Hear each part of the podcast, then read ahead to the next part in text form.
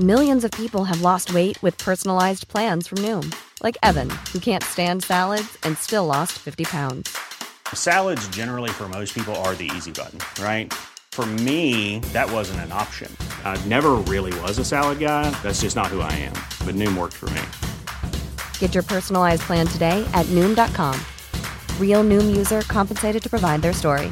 In four weeks, the typical Noom user can expect to lose one to two pounds per week. Individual results may vary. Ahora inicia A la Una con Salvador García Soto. A la Una. Donde la información fluye, el análisis se explica y la radio te acompaña. A la Una con Salvador García Soto. A la Una. Comenzamos.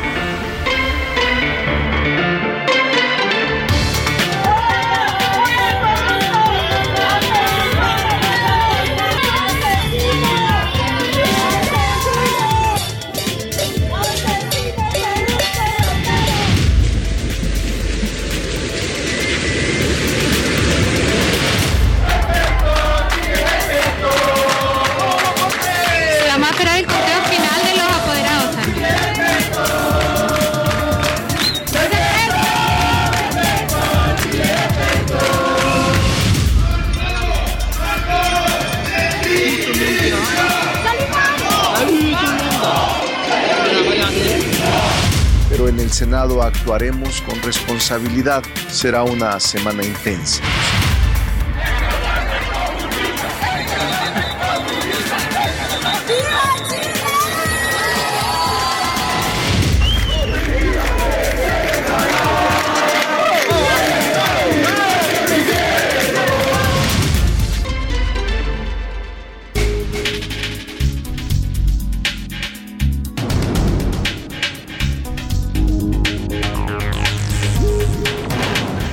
Ya es la una de la tarde en punto en el centro de la República. Los saludamos con gusto. Estamos iniciando a esta hora del mediodía a la una este espacio informativo que hacemos para usted todos los días a esta hora del día.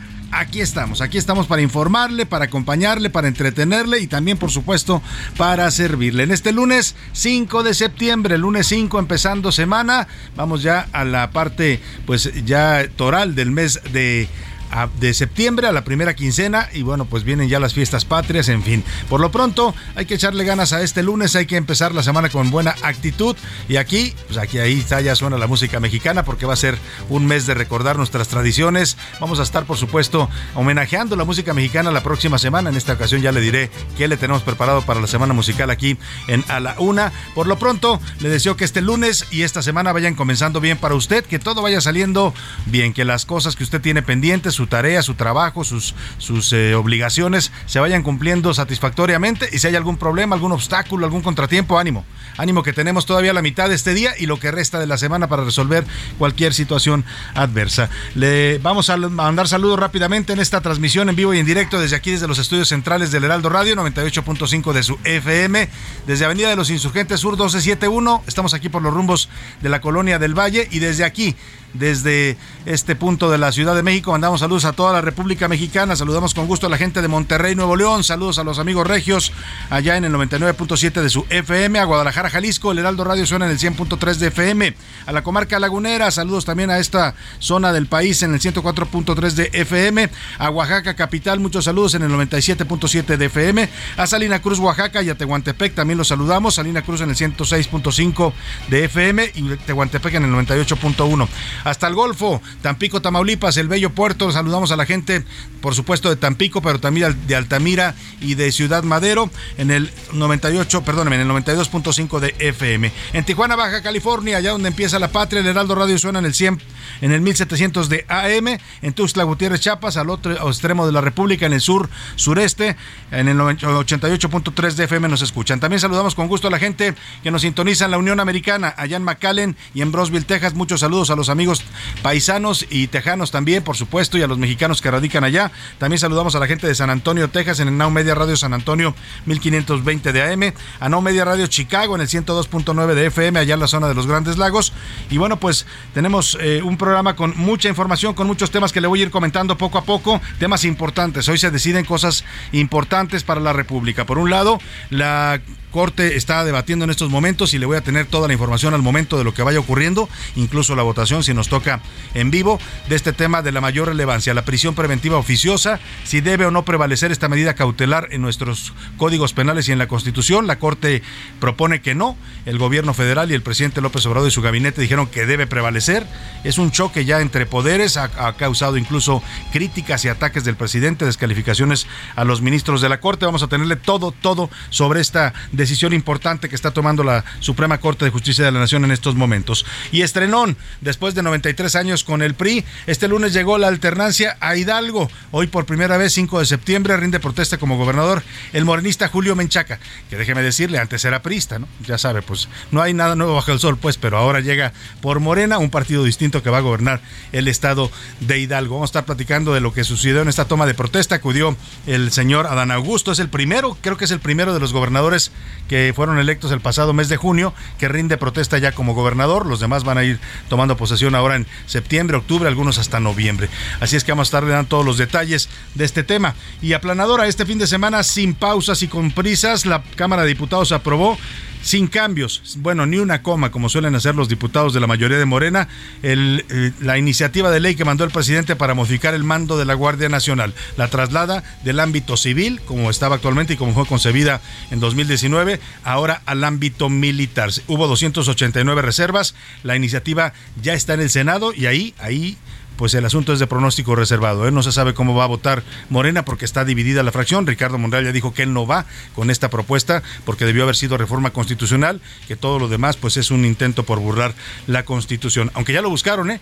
Hoy se reunió con el secretario de Gobernación, ya están por ahí tratando de hacer la operación cicatriz con Monreal, a ver si lo convencen de que apruebe su iniciativa de Guardia Nacional. Y les llueve sobre mojado, la tormenta tropical Kai provocó estragos en diversos estados de la República, incluido Nuevo León. Mire, ya no Nuevo León ahora está padeciendo por problemas de inundaciones, tanto que pedían el agua, ya les llegó, pero ahora también está causando algunos problemas. En Monterrey, dos personas lamentablemente fallecieron debido a las inundaciones. En los deportes, directo al green. La golfista mexicana Gaby López ganó el Dance Open, eh, su tercer título como profesional. Además, Checo Pérez tuvo un fin de semana complicado y finalizó en el quinto lugar en el Gran Premio de los Países Bajos. Nos va a contar Oscar Mota. También le tendremos el entretenimiento con Anaí Arriaga y mucho, mucho más para que usted se quede con nosotros en las siguientes dos horas con la mejor información y el mejor análisis y la crítica aquí en la radio. Vámonos, si le parece, para que usted participe y llegue a este programa con nosotros a las preguntas de este lunes.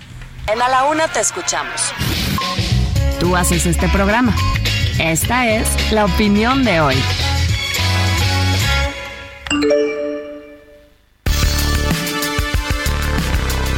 Hoy, como el día está movido, le tengo um, tres temas, tres temas para opinar. Son temas que tienen que ver con lo que está sucediendo en estos momentos.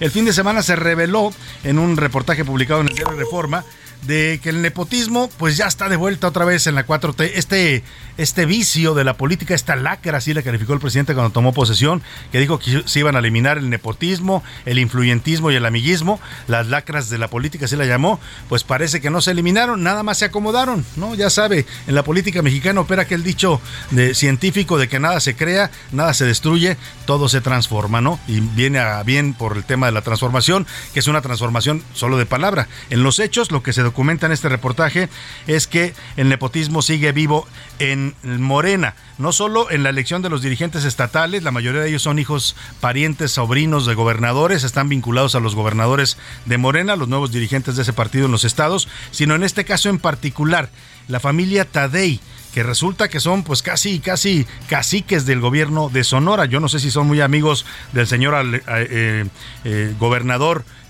Alfonso Durazo o por qué les dan tantas posiciones, pero escuche usted, Pablo Tadei fue, fue nombrado como encargado de Litiomex, esta empresa que va a crear el gobierno para administrar el litio. Y luego hay 10 familiares de este personaje que ocupan varios puestos en el gobierno de Durazo. Hay primos, hay hermanos, hay tíos, todos están en cargos pues donde ganan bastante bien, bastante dinero en cargos públicos. Y sumado a esto, ya le decía que los familiares de la 4T, pues eh, están metidos en el partido, en los cargos públicos. Con todo esto pareciera que el nepotismo no ha cambiado o simplemente se adaptó a la 4T. Desde el orgullo de mi nepotismo de López Portillo hasta el hermano incómodo de Salinas, pues el nepotismo sigue vivo en estos tiempos en donde dicen que están cambiando al país. Yo le quiero preguntar, ante estas evidencias, ¿usted cree que el nepotismo en México ya desapareció? Le voy a dar tres opciones para que me conteste. Si cambió, se ha eliminado, no cambió, ahora es peor que antes, o las lacras de la política, como las llamó López Obrador, siguen vivas en México. El otro tema que le pongo sobre la mesa en este lunes, en un hecho inédito, el gobierno del presidente López Obrador, la presidencia de la República emitió ayer una disculpa pública, un comunicado donde se disculpó por haber mentido en su sección ¿Quiénes quieren las mentiras? Mire qué paradoja. Se supone que ahí quieren exhibir ellos las mentiras de los medios y de los periodistas y bueno, terminan también mintiendo. El propio gobierno reconoció que la señorita Elizabeth García Vilchis, encargada de esta sección, mintió cuando calificó al expresidente Felipe Calderón de mentiroso, lo repitió en varias ocasiones, es un mentiroso, no tiene vergüenza, le dijo, porque, porque Calderón subió la semana pasada un video en donde pone una descarga de aguas negras en una playa de Acapulco. Y dice Calderón que es muy grave porque pues, no les importa el medio ambiente, no les importa el turismo, no les importa la salud. Era todo lo que decía con este video, que se veía como descargaba litros y litros de agua sucia al mar de manera directa y sin ningún tipo de tratamiento. Bueno, pues la señorita Vilches dijo que era falso este video que era un video que era de una playa de España, que no correspondía a Acapulco y que Calderón solamente quería usarlo para golpear al gobierno de López Obrador. Ayer la presidencia reconoce que no, que el video sí era una descarga de agua negra, sí era en Acapulco y sí ocurrió en la realidad. Ocurrió en junio de 2020, cuando estábamos en la pandemia y bueno, el, el comunicado oficial tuvo que reconocer que el video sí era real Nada más que pues Calderón no dijo que era de junio de 2020, eso fue todo su error, pero sí era un video de descargas de aguas negras. Dicen que lo atendieron, que colaboraron con el ayuntamiento y que hicieron un plan para tratar las aguas negras en el comunicado, pero terminan ofreciendo disculpas. Disculpas que no le llaman por su nombre, pero que van dirigidas a Felipe Calderón Hinojosa, el expresidente de México y además pues enemigo eh, favorito de este gobierno. Así es que es un hecho importante, es un tono, el Calderón responde también de inmediato, dice que agradece la disculpa, que también él se disculpa por no haber eh, sabido que este video era de junio de 2020, que lo tomó de, de, de Instagram y así lo publicó pero que ojalá haya más este tipo de, señales, dice Calderón, ¿no? Ojalá y se hable más y se ataque menos, es un poco lo que quiere decir en su respuesta. Yo le quiero preguntar, ¿usted qué cree de esta acción? ¿Qué piensa de esta acción que hizo la presidencia de la República? No le debe haber gustado mucho al presidente López Obrador tener que pedir una disculpa a Felipe Calderón precisamente, pero hay que reconocer el gesto. ¿Le parece que es correcto? ¿Hizo bien el gobierno de López Obrador en disculparse? No, no tendría por qué haberse disculpado o de plano, hace falta en este país se necesita más conciliación más diálogo y menos división. El último tema que le pongo sobre la mesa es sobre esta discusión que tiene la Suprema Corte sobre la prisión preventiva oficiosa. El gobierno federal, el presidente y su gabinete de seguridad dicen que no debe desaparecer porque de lo contrario se generará impunidad de los delincuentes. La Suprema Corte dice que sí, que debe de desaparecer y solamente quedarse para algunos delitos graves porque violenta los derechos y las garantías individuales de los mexicanos. ¿Usted qué piensa de este tema? ¿Si debe desaparecer o no la prisión preventiva? Es lo que le pregunto el día de hoy. Eh, eh, eh, y bueno, pues el número para que nos mande sus mensajes, sus comentarios, opiniones es el 5518 41 51 99. Ya sabe que nos puede escribir por texto o por voz, usted decida cómo. Aquí su opinión siempre, siempre cuenta y sale al aire. Vámonos al resumen de noticias porque esto como el lunes y como la semana ya comenzó. Recuperación.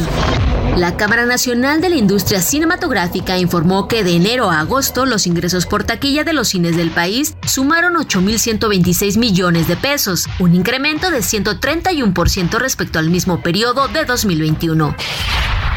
Sentenciados.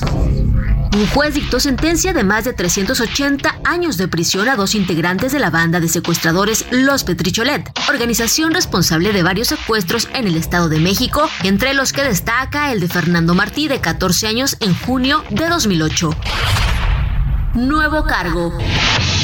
La senadora Marta Guerrero fue designada como presidenta del Comité Ejecutivo Estatal de Morena en el Estado de México, mientras que el diputado Nazario Gutiérrez será secretario general. Violencia.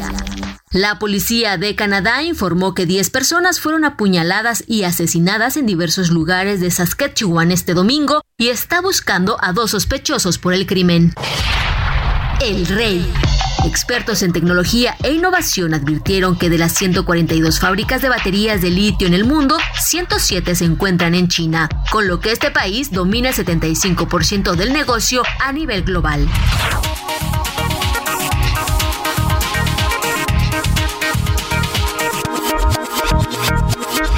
Una de la tarde, 14 minutos y vamos en vivo y en directo en estos momentos a la Suprema Corte de Justicia de la Nación, al Palacio de Justicia, donde se está llevando a cabo esta sesión del Pleno de la Corte para discutir si debe o no prevalecer la prisión preventiva oficiosa como medida cautelar en nuestros códigos penales y en nuestra Constitución. Es esta medida que permite a los jueces o a, la fiscalía, a las fiscalías y procuradurías del país solicitar que un presunto delincuente se quede en la cárcel, aunque todavía no le hayan probado nada, aunque no haya todavía no se haya violado su presunción de inocencia, se pueda quedar en la cárcel por distintas razones, porque el delito es muy grave, porque hay riesgo de fuga o a veces, como hemos visto lamentablemente también en este gobierno, por consigna política. Vamos a escuchar en vivo y en directo, está hablando la ministra Loreta Ortiz en este momento. Ejemplos en los que los tribunales constitucionales tienen la facultad de hacer control judicial sobre las normas de su propia constitución, como en los casos de India, Colombia, Alemania y Turquía. No obstante ello, no significa que nosotros estemos constitucionalmente conferidos para hacerlo. Es decir, no tenemos normas que nos faculten en la Constitución para poder este, inaplicar la Constitución o modificarla.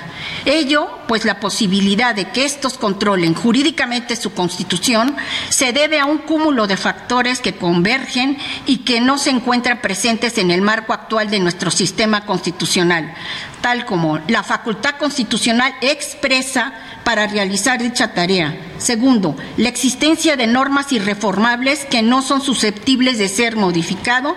Y tercero, la, revisión se limita en la mayoría de los casos al estudio de vicios en el procedimiento de la reforma y en los casos en que no, al parámetro de análisis que es la propia Constitución y no las disposiciones convencionales. Bueno, es parte del debate que están teniendo, los ministros están fijando posiciones, todavía no se, bueno, ya se va definiendo algunos en qué sentido van, nos va a decir ahora el recuento nuestra reportera Verónica Macías, que se encuentra justo ahí en el Palacio de Justicia dando seguimiento a esta sesión importante, Verónica, porque llegamos pues en medio de tensiones, un choque del Poder Ejecutivo que ha estado presionando, incluso descalificando a los ministros, sobre todo a los que propuso este gobierno.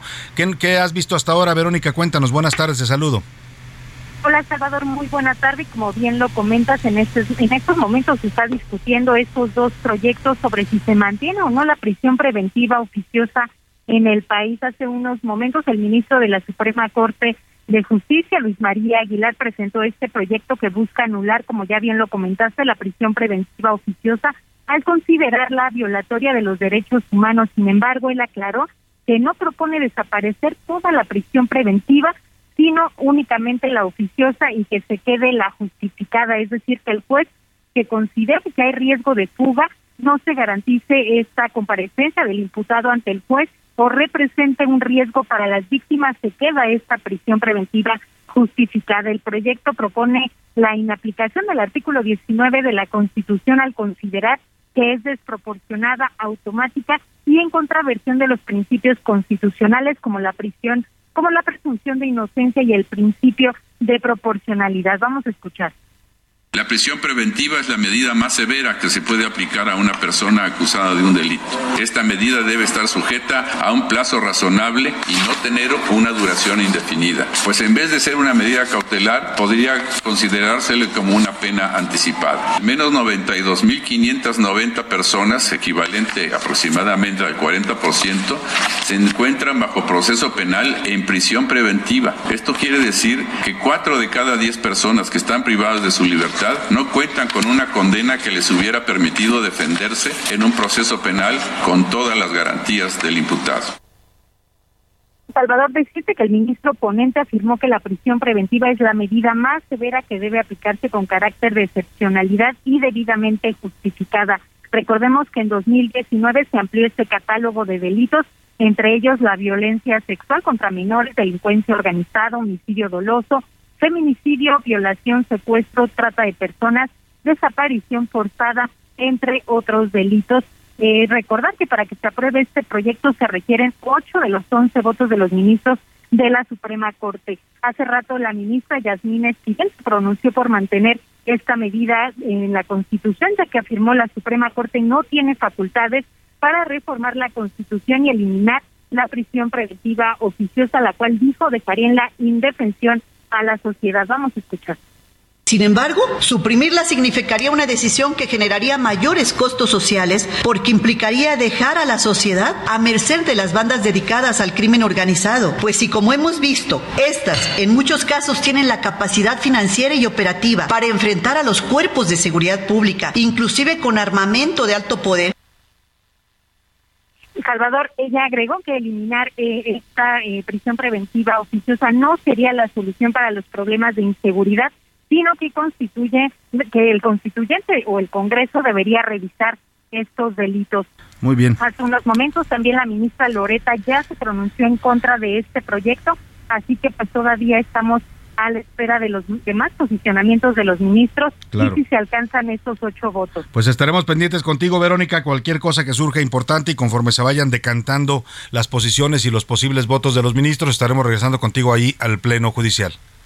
Claro que sí, Salvador. Muchas gracias, Verónica Macías, en la cobertura de este asunto importante. El presidente López Obrador se refirió hoy otra vez a la prisión preventiva. Lo ha traído el tema, pues atravesado en las últimas dos semanas. Ha estado cuestionando, ha pedido que no se elimine. Eh, incluso se lanzó fuerte contra los ministros. Primero acusó que eran eh, inmorales, les dijo que no resistían cañonazos, ¿no? Eh, habló de ministros, jueces, magistrados, dijo casi todos los integrantes del Poder Judicial, ¿no? La mayoría, pues no resisten los cañonazos, o sea, sobornos, ¿no? Y luego el viernes se lanzó contra los cuatro ministros que él ha propuesto. Dijo que lo han decepcionado, que se equivocó, que los escogió porque pensó que lo iban a apoyar a él y pues no. Yo creo que el presidente se equivocó en pensar que lo iban a equivocar a apoyar a él, son ministros de un poder judicial. Pero bueno, es parte de lo que ha estado diciendo el presidente y hoy otra vez dijo que si la Corte elimina la prisión preventiva oficiosa, como es muy probable que ocurra en las próximas horas, entonces dice que estaría invadiendo una facultad de poder legislativo. Ya le cambió el argumento el presidente, escuche cómo lo dice. Si se cancela el artículo, entonces sí es una invasión abierta a la facultad del Poder Legislativo. No se estaría cumpliendo con el principio del equilibrio y la separación de poderes.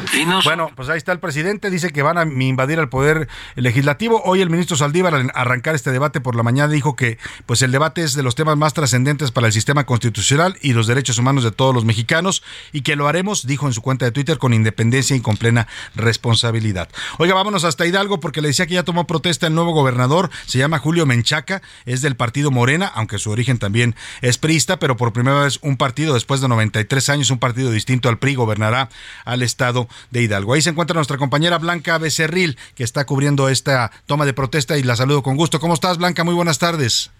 Hola, Salvador. Muy buenas tardes. Pues así es, estamos justamente enfrente de eh, pues esta plaza Juárez, aquí en el centro de en Hidalgo, donde poco antes de las 12 del día pues, instaló el Congreso local en sesión solemne para rendirle protesta al nuevo gobernador Julio Menchaca Salazar como gobernador constitucional del estado de Hidalgo para el periodo 2022-2028. Salvador, antes de darte pues los detalles de lo que dijo el nuevo gobernador, debo de informarte que hubieron varios abucheados, entre ellos el ex gobernador Francisco Olvera, quien se llevó pues los abucheos de los asistentes. El ausente fue Miguel Ángel Osorio Chong, también el gobernador del estado y a quien le gritaban muchas veces presidenta fue a la jefa de gobierno de la capital del país, Claudia Sheinbaum. También, pues evidentemente estuvieron muchos gobernadores emanados de Morena, gobernadores electos también, senadores, diputados, eh, presidentes municipales de los 84 municipios de Hidalgo, también simpatizantes aquí. Bueno, Julio eh, ya como gobernador le prometió que nada va a estar al de la ley y que nada por encima de la ley. Dijo que no habrá espacio para la impunidad ni tampoco para la corrupción. Además, reiteró que va a gobernar el Estado bajo las premisas de la cuarta transformación, que son no mentir, no robar y no traicionar al pueblo. Pero escuchemos aparte de lo que decía Salvador.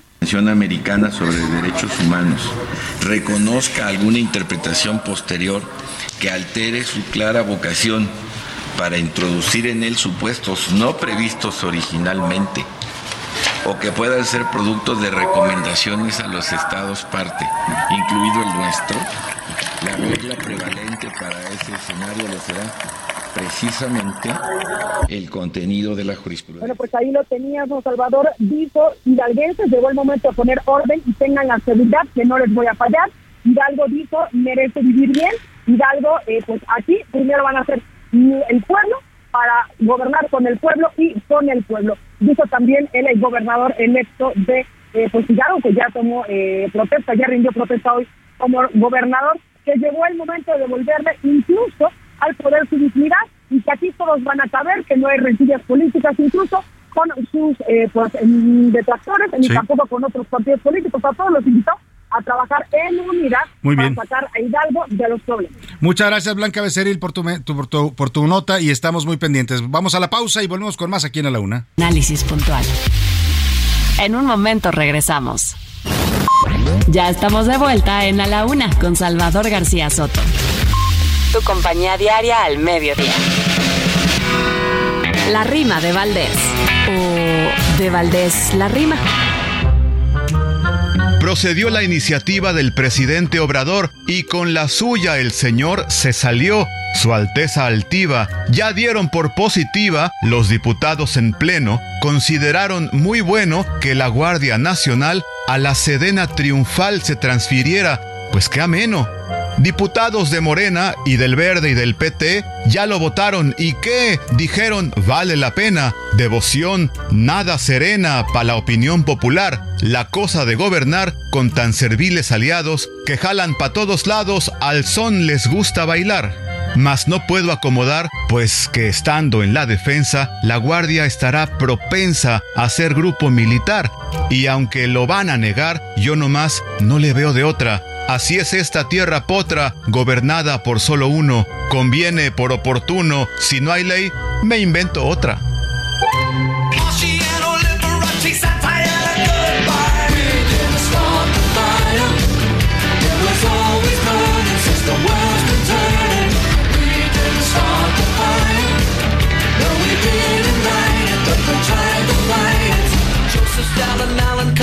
Cobb, Nasser, and Prokofiev, Rockefeller, Campanella, Communist Bloc.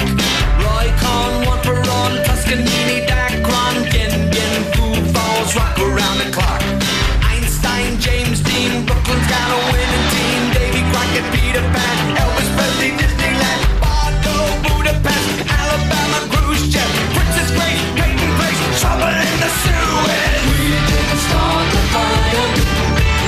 la tarde con 32 minutos. Estamos regresando de la pausa con este gran ritmo y gran letra. También muy buena canción del señor Billy Joel. We didn't start the fire. Nosotros no empezamos el fuego. Es una canción de 1989.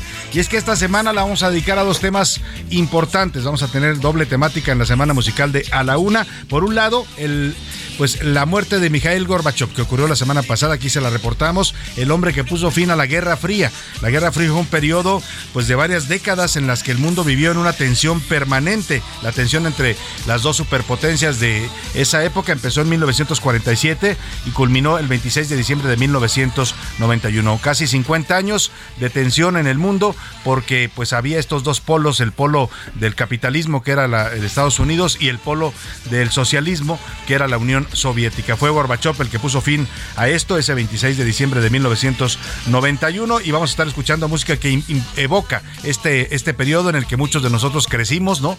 Pensando siempre nos dormíamos si iba a estallar la bomba atómica, quién iba a lanzar la bomba, quién iba a apretar primero el botón, era parte de lo que de los miedos de toda una generación y bueno, pues también un miedo a la Tercera Guerra Mundial. Vamos a estar recordando la Guerra Fría y la otra el otro tema que vamos a estar escuchando, ya lo vamos a ir poniendo en distintas temáticas y canciones, es el, a los periodistas, al periodismo, porque este 8 de septiembre se conmemora el Día Internacional del Periodista o del Periodismo también. Y vamos a estar recordando, México es un país donde hoy ejercer el periodismo es una profesión de alto riesgo, han muerto más de eh, 40 asesinatos de periodistas en lo que va del gobierno de López Obrador, eh, súmele los 47 que hubo con Peña Nieto, los 48 que hubo con Felipe Calderón, los 22 de Vicente Fox, solo en este año han muerto ya 17 periodistas, eso habla de un país en donde el mundo nos ve como el país más peligroso para ejercer el periodismo. Estos dos temas van a dominar la semana musical de la y por lo pronto súbale al señor Billy Joel, que compuso este tema, donde aborda precisamente el tema de la Guerra Fría en una sucesión de imágenes, nombres, personajes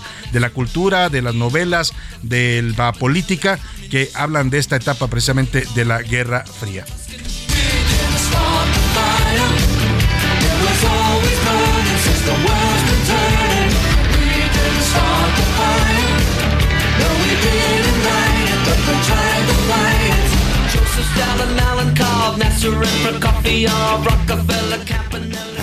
A la una, con Salvador García Soto. Oye, vamos rápidamente a esta información, rápido nomás para terminar el tema de la toma de protesta de Julio Menchaca. Ya lo decía Blanca Becerril, que está cubriendo este inicio del gobierno, nuevo gobierno en Hidalgo, este cambio de poderes. Eh, por primera vez en 93 años, un partido distinto al PRI va a gobernar en, en, el estado de Hidalgo. Se rompe, pues, pues casi más de nueve décadas, ¿no? De dominio priista en esa entidad. Y acudió el secretario de, de Gobernación, Adán Augusto. Dos hechos importantes para comentar. El primero, Adán Augusto aprovechó esta visita para reunirse con Ricardo Monreal en privado. El propio Ricardo subió una foto donde dijo, estamos dialogando, lo cual habla pues de lo que pasó la semana pasada, esta ruptura tan fuerte que se dio en la plenaria de Morena. El, Ricardo Monreal hablando abiertamente ya de un pleito con el presidente López Obrador y parece que intentan pues hacer una operación cicatriz, ¿no? Calmar las cosas porque además pues mal que bien necesitan a Monreal porque viene la discusión de temas importantes ahí en el Senado de la República. El otro hecho, la ausencia de Miguel Ángel Osorio Chong, es exgobernador del estado de Hidalgo y no lo invitaron a la toma de posesión. Nos decía Blanca Becerril que fue el gran ausente y por ahí nos dijo una gente cercana a él, pues que no fue porque no lo invitaron. O sea, el señor Menchaca no tuvo la cortesía política de invitar a todos los exgobernadores, algo que debiera ser más allá de partidos, ¿eh? Pues que al final ellos ocuparon un cargo institucional y constitucional además, ¿no? Independientemente si eran del PRI o del PAN, pues son exgobernadores y lo correcto es invitarlos a una ceremonia como esta. Mal, mal por el señor Julio Menchaca que pues empieza con exclusiones en su gobierno. Vámonos por lo pronto al Aeropuerto Internacional de la Ciudad de México porque otra vez hay un bloqueo. Los accesos a la terminal 1 del aeropuerto están bloqueados. Hay manifestantes, jubilados, trabajadores y trabajadores de Mexicana que fueron desalojados la semana pasada de estos puntos en donde mantenían eh, centros de venta para tratar de ayudarse en su movimiento por la quiebra de Mexicana. Cuéntanos, Israel Lorenzana, tú te encuentras ahí, en donde está la noticia. Platícanos qué estás viendo. Buenas tardes. Salvador, muchísimas gracias. Muy buen inicio de semana. Efectivamente, tenemos bloqueada la terminal 1 del aeropuerto capitalino, exactamente a la altura de la puerta número 3, un grupo de la Asociación de Jubilados, Trabajadores y Extrabajadores de Aviación, Mexicana de Aviación, están bloqueando la avenida Capitán Carlos León desde hace ya aproximadamente tres horas. Han intentado dialogar con las autoridades, no llegan a un acuerdo, están buscando que les regresen el espacio donde tenían una cafetería, exactamente entre la puerta número 2 y la puerta 3. Y bueno, pues en ese sentido, desde el pasado viernes fueron desalojados e intentaron hablar con las autoridades del aeropuerto, se los negaron, por ello decidieron bloquear esta importante arteria, la avenida Capitán Carlos León. Ya tenemos muchas complicaciones, Salvador. Los vehículos llegan solamente hasta el circuito interior y de ahí los usuarios de esta terminal aérea tienen que descender y caminar hasta la puerta número dos, donde, bueno, pues finalmente ya hay autoridades también del gobierno capitalino quienes están apoyando con algunas unidades. Me refiero a elementos de la Secretaría de Seguridad Ciudadana, quienes a bordo de sus patrullas trasladan a los usuarios de esta terminal aérea, apoyados también por personal del aeropuerto, para que no pierdan sus vuelos. Es un llamado a tiempo, Salvador. Para quienes tienen un vuelo previsto el día de hoy, uh -huh. hay que llamar a las empresas para ver el estatus de este vuelo y finalmente no pierdan el vuelo el día de hoy. La circulación a través del circuito interior Salvador muy complicada, con dirección a Fisonía y también en el sentido opuesto hasta la zona de Boulevard Puerto Aéreo. Habrá que tomarlo en cuenta. Muchas personas están caminando pues para intentar no perder su vuelo claro. después de este bloqueo que se registra aquí en la Terminal 1 del aeropuerto capitalino. Salvador, información que te tengo. Muchas gracias, Oscar. Muchas gracias, perdón. Eh, Israel Lorenzana, te agradezco el reporte desde ahí, desde el aeropuerto. Y ya lo dice bien Israel, tome sus previsiones. Si usted va a, pues, a recibir a alguna persona o va a tomar un vuelo, o va a ir a recoger a alguien, pues esto está provocando un, caos ahí en la zona de llegadas de la Terminal 1, así es que tómelo en cuenta, tome sus previsiones y ya está volviendo deporte este de, de bloquear el aeropuerto, ¿eh? a cada rato ya lo bloquean por cualquier eh, manifestación o motivo, por cualquier demanda y las autoridades pues nada más viendo, ¿no? Tardan horas para desbloquearlo. En fin, así están las cosas. Vámonos a otro tema importante. A la una, con Salvador García Soto. Y vamos a hablar de este tema de la Guardia Nacional, porque también se está ya debatiendo el sábado. El sábado, después de 12 horas de debate, la Cámara de Diputados aprobó sin cambios la iniciativa presidencial para modificar el mando de la Guardia Nacional. Ya le habíamos dicho, el presidente pues encontró un atajo y en vez de hacer reforma constitucional, que ya se le había vetado la, la oposición, le había dicho que no iban a votar por ella, pues encontró este atajo que era la reforma secundaria. Pidió reformar varias leyes para que la Guardia pase del mando civil, salga de la Secretaría de Seguridad y Protección Ciudadana Ciudadana y pase ahora a el mando total y el control operativo del ejército mexicano. Hubo 289 reservas para el debate en lo particular, 71 oradores, de ellas 150 se retiraron y no aprobaron ninguna de las 139 restantes. Así la iniciativa, sin un solo cambio, sin moverle una coma, como ya es costumbre en la mayoría parlamentarias de Morena, la mandaron ya al Senado para que la discuta. Eh, hoy el presidente López Obrador pues celebró, pues sí, como no va a celebrar si se la aprueban sin hacerle ningún cambio. Dijo que qué bien por los diputados y que espera ahora que el Senado también se la apruebe. Fue muy buena la aprobación en la Cámara de Diputados de esta ley. Le agradezco mucho a los legisladores en general porque ya se dio este primer paso. Esto no tiene que ver con intereses partidistas, con grupos, facciones, sectas, cacicazgos. Si fuesen responsables los opositores, deberían de estar apartando en el debate bueno, pues ahí está el presidente, dice que ya, muy bien muchachitos, les dijo a los de Morena por haberme la aprobada, muy bien muchachitos, muy bien muchachitos, y a los de la oposición les dice pues que la aprueben, que no sean irresponsables, ¿no? Porque dice que es correcta su iniciativa, hay quienes piensan que se está el presidente brincando la constitución con esta iniciativa. Mire, ya el bloque opositor en el Senado, el PRI, PAN, PRD, Movimiento Ciudadano y el Grupo Plural adelantaron que no van a permitir un fast track en esta, eh, la discusión de esta iniciativa en el Senado, no, no lo que sucedió pues en la Cámara de Diputados y que va a haber debate a fondo y ellos van en contra de la propuesta. Misael Zavala, cuéntanos ahí en el Senado de la República cómo está el ambiente previo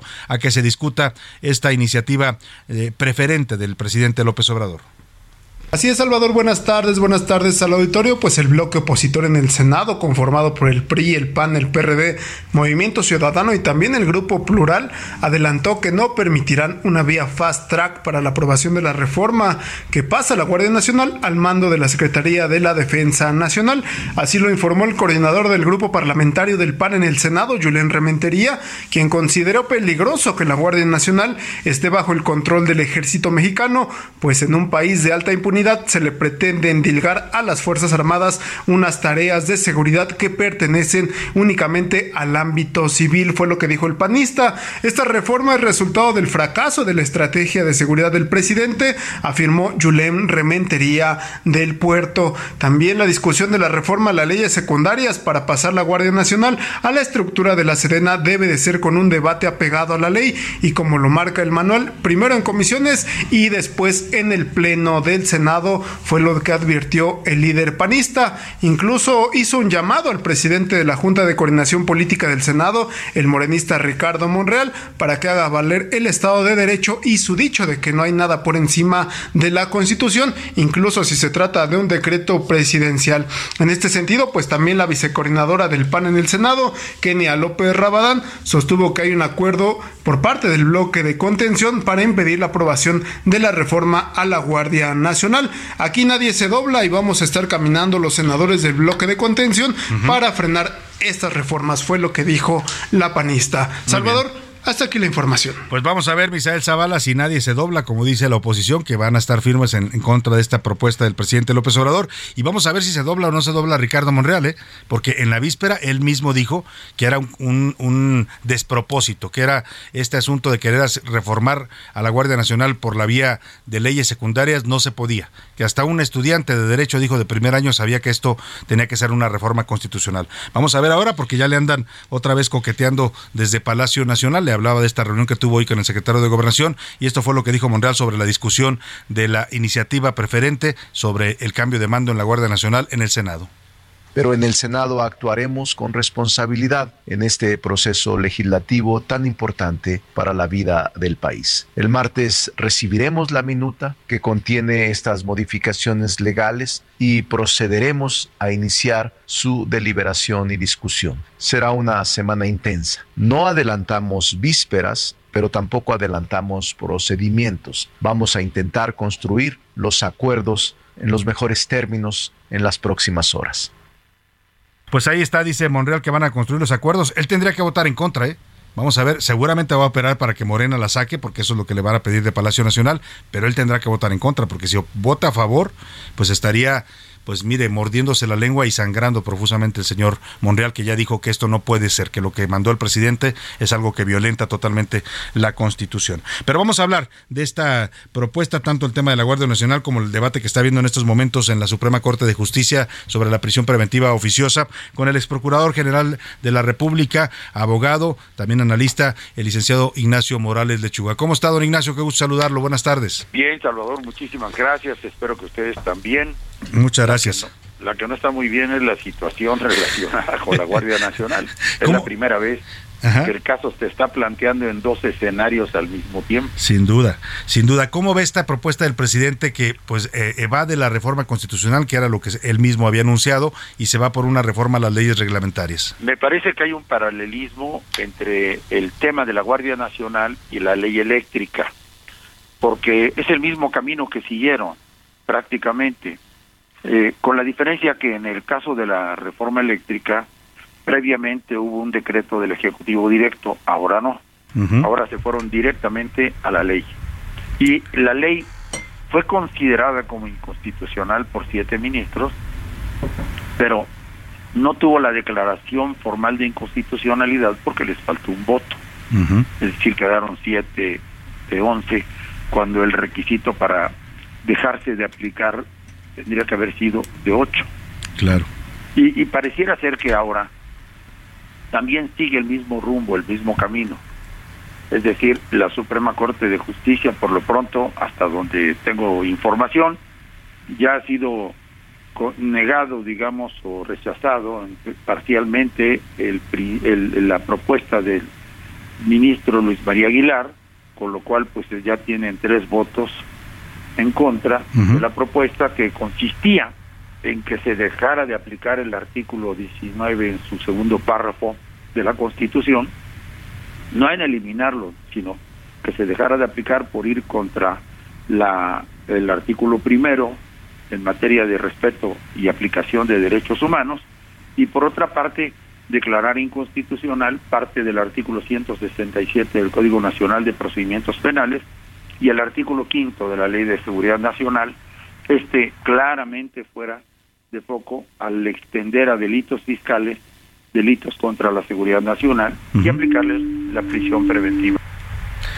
Claro, en ese sentido, eh, el, eh, eh, usted lo que dice es que va finalmente a prevalecer este tema de la prisión preventiva. Son tres votos, pero requieren cuatro, ¿no?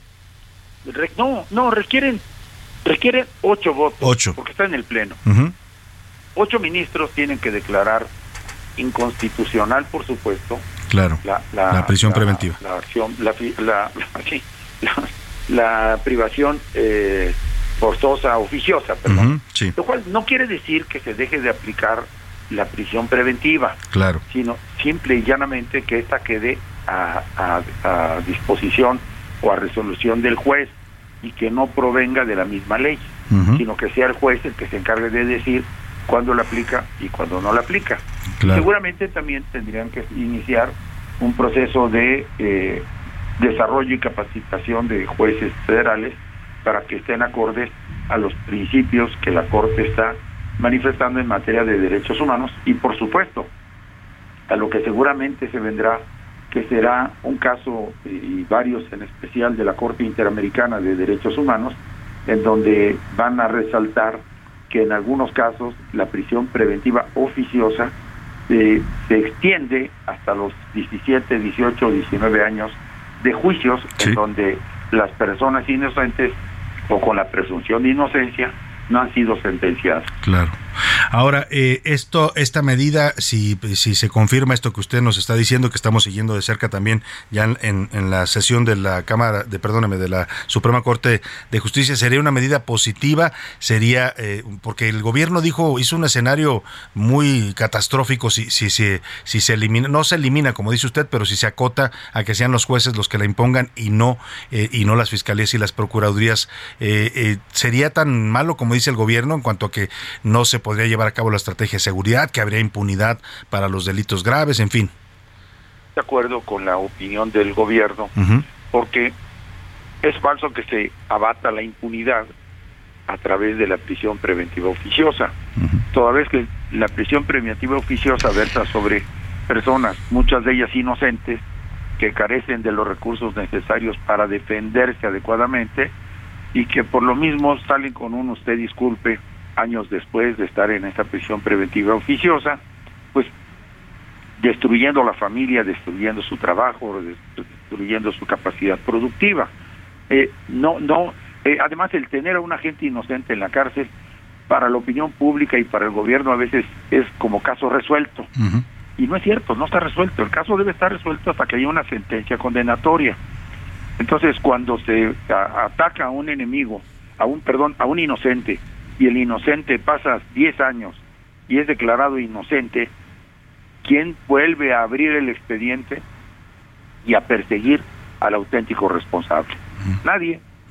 Ya queda como un caso olvidado, archivado para la para el basurero de la historia o más bien para la reserva de la impunidad. Así que en la prisión preventiva oficiosa, en todos estos casos, lo único que, que veo como efecto es que, pues, favorezca la, la impunidad en lugar de realmente combatirla, como lo dice el gobierno. Claro, y bueno, está por otro lado también los casos políticos, ¿no? Donde hemos visto cómo se aplica también a veces con consigna.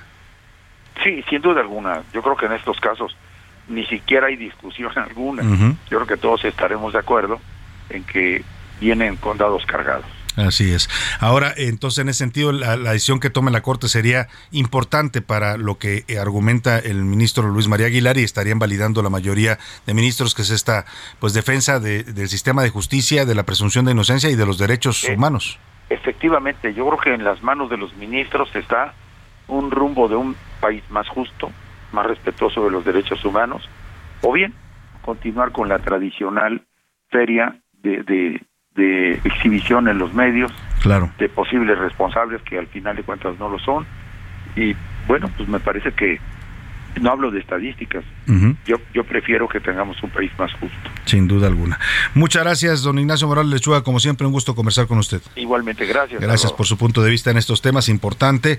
Y vamos a escuchar, mire, el tema de la Guardia Nacional se está complicando no solo por lo que pide el presidente, que es ya militarizarla completamente, sino también porque ahora el PRI está proponiendo que la presencia del ejército en las calles ya no sea hasta 2024, como dice hoy la ley, sino que se vaya hasta 2025 perdóname, 2028, o sea, por nueve años quiere el PRI que, el ejército esté en las calles. Cosa rara, ¿eh? Porque eh, pues está, parece, negociando a Lito Moreno, el que dejen de perseguirlo, y de pronto una diputada del PRI presenta esta iniciativa de la que nos habla Milka Ramírez. La diputada priista Yolanda de la Torre propone una modificación al artículo quinto transitorio de la reforma que modifica la Constitución Política de los Estados Unidos Mexicanos, publicado el 26 de marzo del 2019, para que las Fuerzas Armadas realicen labores de seguridad pública durante los siguientes nueve años de la creación de la Guardia Nacional y no durante los siguientes cinco, como prevía el artículo original. Así, el ejército podría ejercer este tipo de labores hasta el 2028 y no hasta el 2024. De acuerdo con la promovente, la labor que han desarrollado las Fuerzas Armadas para la integración de la Guardia Nacional es indispensable y trascendente debido al alto nivel de confianza y credibilidad que tienen entre la población y considera que cinco años no son suficientes para formar y poner a funcionar a esta organización. A esto se le suma el ambiente de violencia en el país, por lo que sería necesario que sigan contando con el apoyo de las Fuerzas Armadas por cuatro años más. Para A la Una con Salvador García Soto, Milka Ramírez. Pues ahí está este tema extraño y sospechoso. ¿eh? Ya sabe usted, la burra no era arisca, pero la hicieron, ¿no? O sea, ese, se lo voy a contar como, como los chistes, ¿no? Eh, primer acto, va el secretario de Gobernación, eh, Adán Augusto, a la Cámara de Diputados a entregar el informe y Alito Moreno, el dirigente nacional del PRI, lo, lo saluda, le da un abrazo y algo le dice al oído, ¿no? Quién sabe qué hablaron, pero empiezan a decir, oye, ¿qué pasó? Ya se acercaron ahí, ya, porque Alito ha dicho que, que a él no lo van a callar, que hasta que lo maten, que no sé qué, y que se deje venir el gobierno y que no sé qué, ¿no? Con su discurso eh, eh, echador, ¿no? Como dicen por ahí. Y luego, segundo acto, pues esta diputada, Yolanda de la Torre, que es cercana a Alito Moreno, al dirigente del PRI, presenta esta iniciativa en la que pide ampliar la presencia militar. O sea, esta iniciativa la pudo haber presentado cualquiera de Morena y era lógica, porque es la, es la posición del gobierno del, del presidente López Obrador, que el ejército se quede más tiempo en las calles. Y tercer, tercer acto, ayer, el sábado, también en la madrugada, se integra la sección instructora, que es la que va a discutir el juicio político contra Alito, si lo desafueran o no, para procesarlo por las acusaciones de la Fiscalía de Campeche. Y la, y la sección instructora queda integrada de la siguiente manera. dos de Morena, uno del PRI y uno del PAN. Es decir, que van a empatar y van a parar el desafuero. Hay negociación, regresó el primor. ¿Usted qué dice? Vámonos a la pausa y regresamos con más para usted aquí en A la Una.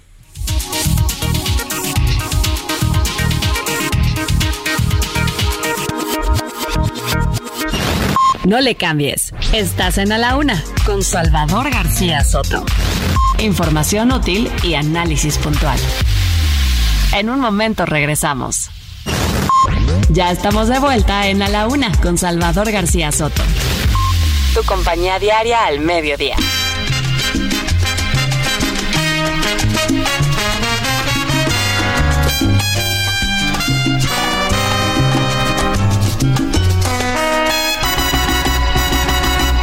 Tu amor es un periódico de ayer que nadie más procura y a leer.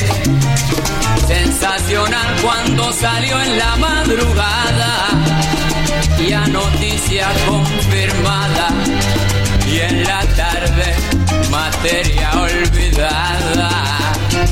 Tu amor es un periódico de ayer titular que alcanzó página entera.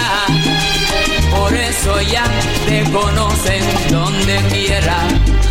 Tu nombre ha sido un recorte que guardé y en el álbum del olvido lo pegué.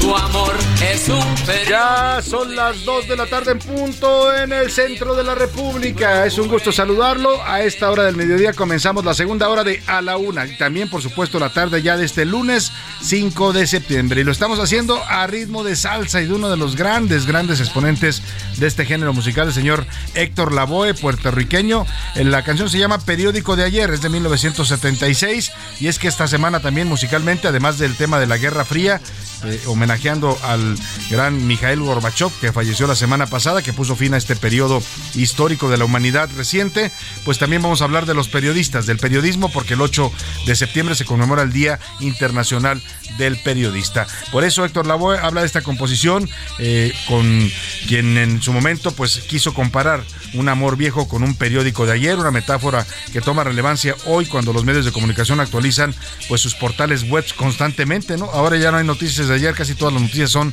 del momento, en vivo, en directo y en línea. Pero así cantaba el señor Héctor Lavoe, esto que se llama Periódico de ayer. Tu amor es un periódico de ayer. Estás escuchando Salsa Brava con Cosa. A la Una con Salvador García Soto.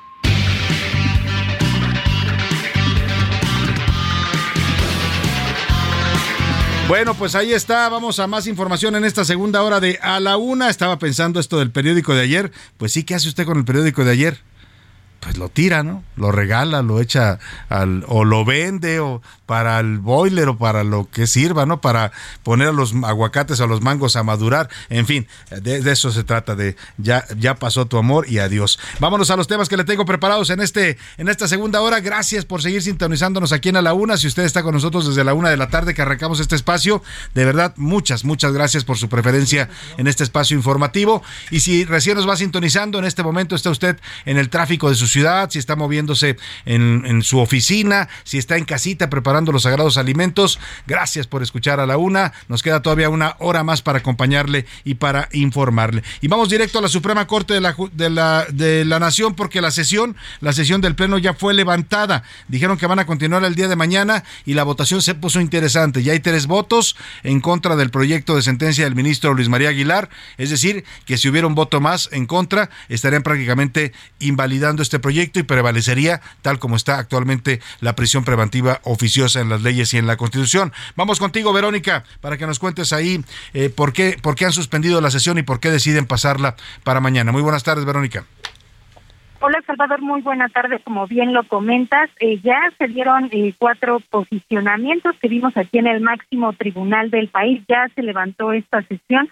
El ministro dijo que van a continuar el tema el día de mañana. Fue la única justificación y, y pues mañana seguirán con estas esos pronunciamientos y posiblemente el día de mañana también se dé esta votación. Decirte que tres ministros se pronunciaron en contra y uno a favor del proyecto que pretende eliminar esta prisión preventiva oficiosa. Quienes se pronunciaron en contra de eliminarla fueron los ministros Alberto Pérez Dayán, la ministra Loreta Ortiz y la ministra Yasmín Esquivel. Ellos coinciden en que no es facultad de la Suprema Corte invalidar o reformar la Constitución, sino que se aplique de forma correcta. Coinciden en que es necesario que esta medida cautelar eh, prevalezca, pero de forma justificada. Por su parte, el ministro Juan Luis González Alcántara Carranca se pronunció a favor de este proyecto. Hace pues como prácticamente cinco minutos ya se levantó esta sesión y como bien comentaste, mañana continuará este análisis, Salvador. Pues vamos a estar pendientes, Verónica. Yo creo que le meten un poco de suspenso al tema, pero hacia donde va parece, por la votación que nos dices, tres en contra y uno a favor, parece que estaría eh, pues eh, eliminándose la prisión preventiva o no eliminándose, lo dijo bien Morales de Chuga, no se elimina totalmente, sino que queda restringida a que la aprueben los jueces, ya no eh, por solicitud de las fiscalías o procuradurías, y también solo para delitos específicos cuando el juez lo considere. Vamos a estar pendientes de la sesión cuándo se reanuda, Verónica?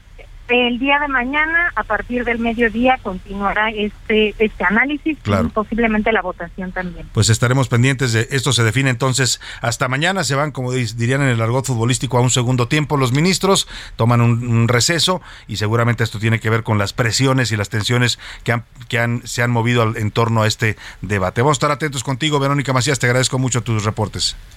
Claro que sí, muy buena tarde. Muy buena tarde. Pues ahí está, queda para mañana. Los cuatro ministros que alcanzaron a pronunciarse, tres van en contra y uno a favor. Si hubiera otro en contra, se estaría automáticamente desechando la sentencia del ministro eh, Luis María Aguilar que propone eh, pues erradicar o eh, cambiar la forma en que se, se, administra la prisión preventiva como medida cautelar, ya no porque quede en manos del Ejecutivo ni de las Procuradurías o Fiscalías, sino en manos de los jueces, que sean los jueces, los titulares del Poder Judicial, los que decidan en qué casos sí aplica y en qué casos no aplica, porque ahora se ha abusado de eso, ahora todo el mundo lo meten a la cárcel, o sea, la presunción, el sistema dice que usted es inocente hasta que demuestren lo contrario, pero en la práctica las fiscalías y la procuraduría están practicando lo contrario. Usted se queda en la cárcel mientras averiguamos, ¿no? Es cosa que va totalmente en contra del espíritu de esta nueva reforma y este nuevo sistema judicial que estamos teniendo en nuestro país. Vamos a estar pendientes, mañana se resolverá esto y veremos si lo rechazan el proyecto o si lo avalan y entonces se modifica la prisión preventiva. Vámonos por lo pronto a otros temas importantes. Vamos a es momento de escuchar como siempre en este programa sus opiniones y comentarios. Ya están aquí conmigo Milka Ramírez y José Luis Sánchez. ¿Cómo están? Bienvenidos ambos. ¿Cómo estás, Salvador? Muy bien, empezando la semana con toda la actitud, aunque no sea viernes. Venga, te voy a decir, te voy a contestar como me dijo hoy la Alexa en la mañana que le pregunté qué hora era. Me dijo, esta hora de, y es lunes y recuerda que no hay lunes sin viernes, así es que darle, ¿no? O sea, si uno quiere que llegue el viernes, hay que empezar por dominar el lunes, el martes, el miércoles y el jueves. Bienvenida, Milka. José Luis Sánchez, ¿cómo estás? Salvador García Soto, ¿cómo estás, Mick? Bonito lunes, buen inicio de semana con toda la actitud, dándole fuerte al septiembre y bueno, pues con todas las ganas. Y bueno, bastante lluvia, ¿eh? Se viene lluvia, aguas, aguas, aguas. ¿eh? En la tarde viene lluvia. Viene lluvia 70% de Oye, ¿ya comieron chiles en hogada? Ahí vamos en eso y hoy, hoy, hoy se paga eso que les prometo. No, ya, ya, no le digo a José Luis. ya, pero no, no, es que ya yo, a mí ya tengo antojo de comer chiles en nogada. Es la temporada. ah, mira, acaba, de decir nuestro productor Rubén Esponda que nos va a traer el miércoles. Bueno, pues comeremos chiles en nogada. Toda la semana, yo creo entonces. ¿eh? eh sí, toda la semana vamos a comer chiles en nogada. Bueno, y vamos a las preguntas que formulamos. Tres temas importantes que abordamos el día de hoy. Uno tiene que ver con este tema de la prisión preventiva oficiosa. El segundo tema tiene que ver, eh, José Luis Sánchez. El segundo tema tiene que ver con esta disculpa pública que el gobierno ah, del presidente Andrés Manuel López Obrador publicó ayer, ayer domingo, y luego de, lo que dije a la señora Vilches. ¿Tú te imaginas, José Luis, la escena cuando le dicen al presidente, presidente, hay que disculparse porque pues la regamos. O sea, la señorita dijo que el presidente, expresidente estaba mintiendo y pues en sentido estricto no mintió. imagina, búscate otra imagen que pueda ser esa. No puede ser. no vamos a pedir. Bueno, pues le pidieron disculpas y hay que reconocer también el gesto. ¿eh? La verdad que sí fue un gesto inédito, no es común. No hay muchos registros históricos de que la presidencia de la pues República en este país haya pedido disculpas por un error. ¿eh? O sea, no, no es que vayan ahí disculpándose todo el tiempo. Pero bueno, esa fue la segunda pregunta. Y el tercero. Está el nepotismo y la prisión preventiva que se está discutiendo, o que ya se terminó de Sí, la discutir prisión por hoy. preventiva ya la había mencionado. Y el nepotismo, ¿qué tanto cree usted que se radicó? Fue una de las promesas del presidente el día que tomó posesión. ¿eh? Ese día dijo: se acabarán en mi gobierno el nepotismo, el amiguismo y el influyentismo, las tres lacras de la política. ¿Se han acabado? Eso es parte de lo que le preguntamos el día de hoy. Y es momento en este programa de invocar el grito de. ¿Qué dice el público? Muchísimos mensajes, Salvador. Nos están escribiendo bastante y nos siguen llegando. Buenas tardes, Salvador, José Luis Milca y todo el gran equipo de mi, na- de mi noticiero favorito. Soy Alberto Colima. La prisión preventiva oficiosa debería reservarse para delitos graves o en los que haya riesgo de fuga o daño a otras personas. De otra forma, se convierte por una parte en algo injusto porque pues, se queda alguien que no es culpable y por Claro. otra, una peligrosa arma política que puede utilizar cualquier gobierno. Exacto, es parte de lo que propone este proyecto que se está discutiendo en la Corte. Saludos Salvador, buenas tardes, soy Roberto Ponce para servirles respecto a que Obrador reconoció una mentira en la mañanera, sigue hablando de su honestidad y que dentro de él aún hay, que, aún hay honestidad y no puedo opinar lo mismo de muchos comunicadores. Saludos Salvador. Ahí está su opinión y qué bueno que usted eh, siga viendo al presidente honesto. Me, me parece que el gesto así lo, así lo dice. Buenas tardes, excelente programa. Salvador García Soto desde Guadalajara. Te mando muchos abrazos. Su servidor, señor Iván Valdés. Y bueno, uno, sobre el nepotismo no se ha eliminado. Al contrario, se acomodó en la 4T. Estas lacras siguen siendo exactamente iguales a como eran los eh, gobiernos anteriores. No veo diferencia. Y como comentario de la Guardia Nacional, estamos en peligro todos los mexicanos, ya que este proyecto nacional es un capricho del presidente y eso que prometió sacar a los militares de nuestro país. Hoy estamos más militarizados Oye, que antes. Hay cantidad de tweets que les han subido a los morenistas, a todos, ¿eh? desde el presidente Todos. López Obrador hasta Citlali Hernández, Oh, eh, Mario- Mario John Delgado. Ackerman, Mario Delgado, cuando decían, no, el ejército no debe estar en las calles, eso es militarización y la militarización viola los derechos humanos, el presidente diciéndolo. Hoy todos se tragan sus palabras, tienen que tragar sapos, como dicen, porque hoy tienen que avalar lo que dice el presidente y el presidente dice que el ejército debe seguir en las calles. No, sí, o sea, una total incoherencia entre el discurso de Así campaña. la Te iba a preguntar en Twitter, ¿qué tenemos, Milka? En Twitter, sobre el tema de el nepotismo, el 1% dice que ya se eliminó, el 73% dice que ahora es peor y el 26% dice que las lacras, las lacras siguen en México. Las lacras de la política, como las la llamó López. Obrador. Correcto. Sobre el tema de Felipe Calderón, el 64% dice que hizo bien en disculparse, el Ujú. 6% dice que no tenía por qué disculparse y el 30% dice que hace falta conciliación. Sí, Y yo sí, creo. sí mira, falta. interesante el, el punto de vista de nuestro, nuestra comunidad tuitera. Y sobre la prisión preventiva oficiosa, el 20% dice que debe de desaparecer, que hay un abuso en la prisión preventiva. El otro 20% dice que debe permanecer y el 60% dice que solamente se utilizó para archivos expiatorios. Bueno, ahí está la opinión de la comunidad tuitera. Más saludos rápidamente, José Luis. Soy Juan Gutiérrez desde Monterrey, Nuevo León. López Obrador hasta dijo que iba a cambiar el nombre si no surtía los medicamentos y no se ha cambiado nada. Además, por cierto, los militares siguen en nuestro país y más en la zona donde vivimos aquí en Guadalajara. Saludos, Salvador. Siguen ¿Cuándo? y seguirán ¿eh? hasta 2024 y ahora el PRI propone que se vayan hasta 2028. El PRI. Oh, sí. O sea, es lo que le decíamos, ya, ya negociaron, ya compró su inmunidad Alito Moreno. Saludos, Salvador. Te mandan saludos también. Eh, bueno, soy desde Cruz Azul Hidalgo, acá en, en, en- sí, Cruz Azul Hidalgo. Soy Alca- Alciades López, ya escuchándolos nuevamente y extrañándolos porque no había podido escucharlos. Saludos, Qué, qué bonito nombre, Alciades. ¿no? Alciades, sí. Un poco No común. Allá en. Cruz Azul, porque existe Cruz Azul Hidalgo, de ahí viene el equipo del Cruz Azul. Exactamente. Favor de pasar como anónimo, nos dicen, en la colonia San Martín Tecámac, en la calle Vicente Guerrero, esquina con Guanajuato, los miércoles y sobre todo los fines de semana pon- se ponen muchas personas a, a consumir drogas en esta esquina. Por favor, ayúdenos y mándenos alguna patrulla que nos pueda ayudar. ¿En Saludos, dónde dijo? ¿En. Tecámac? San Martín eh, de Tecámac, en la calle Vicente Guerrero, esquina, eh, con esta, con esta Pues misma de Guanajuato. la denuncia, por favor, a ver si nos escuchan ahí en la alcaldía de Tecama, que manden por favor seguridad a esa zona y pues eviten este, este tipo de situaciones que violan la ley y ponen en riesgo a las familias, a los niños que viven ahí. Saludos a Víctor González, Marcos Cisneros, también a María González, María del Socorro Rodríguez González, también saludos a...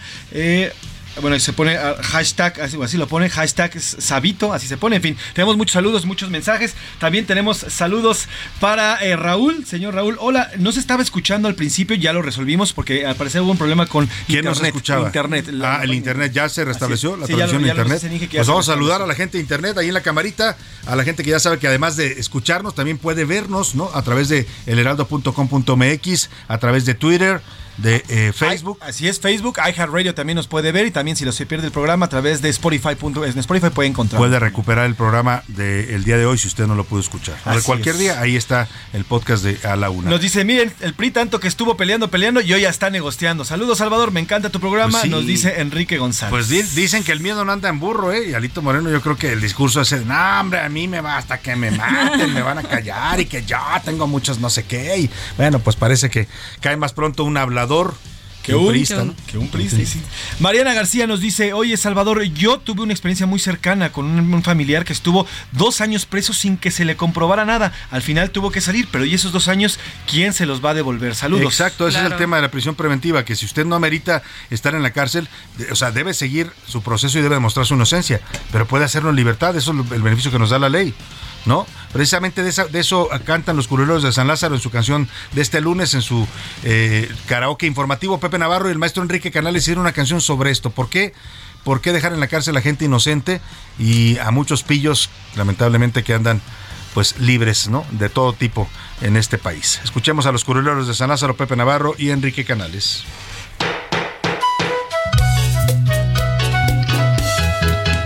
Señor juez, señor juez, señor juez, mi sentencia me tiene que liberar.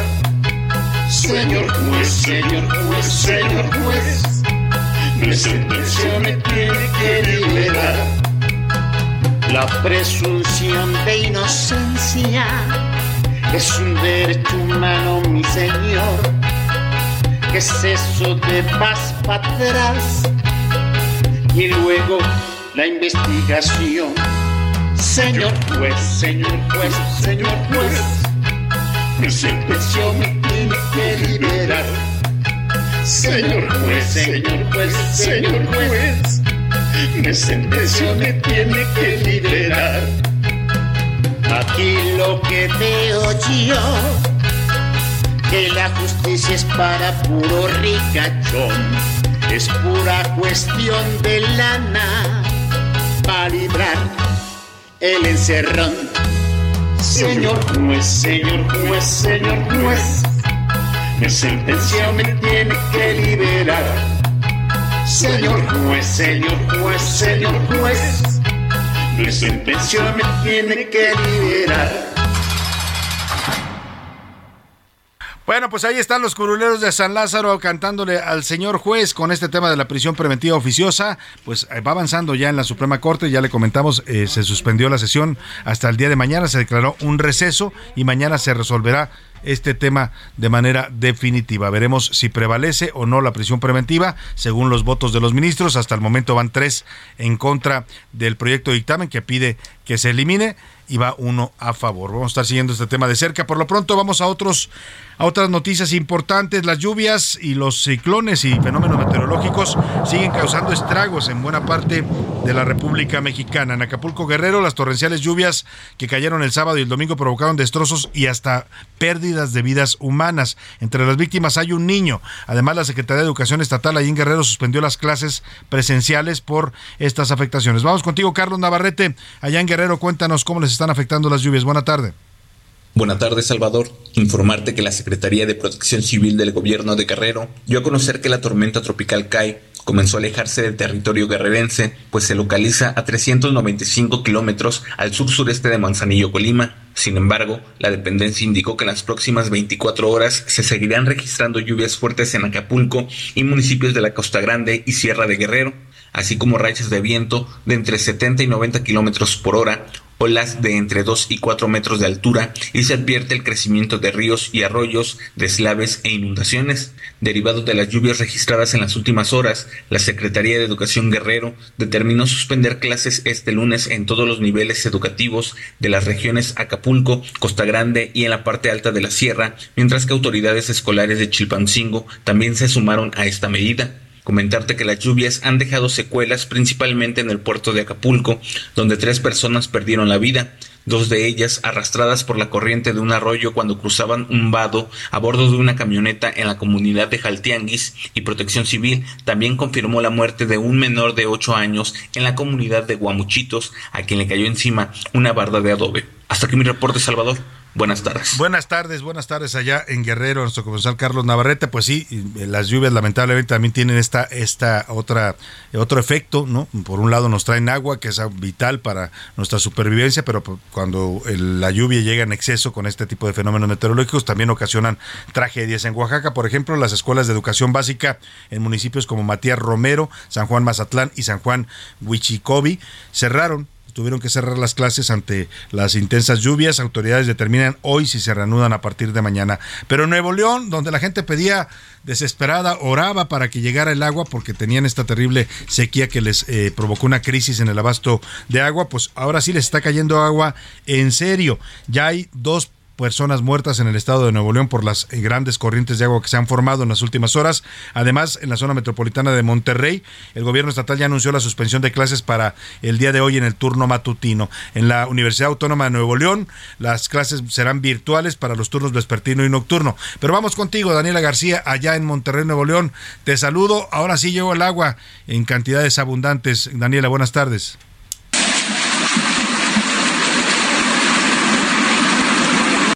Salvador, muy buenas tardes. Pues desde ayer por la tarde y noche se registraron fuertes lluvias en la zona metropolitana de Monterrey que dejaron inundaciones en la ciudad, ocasionando el rescate de personas, al menos cuatro personas que han perdido la vida y la cancelación de clases en todos los niveles educativos.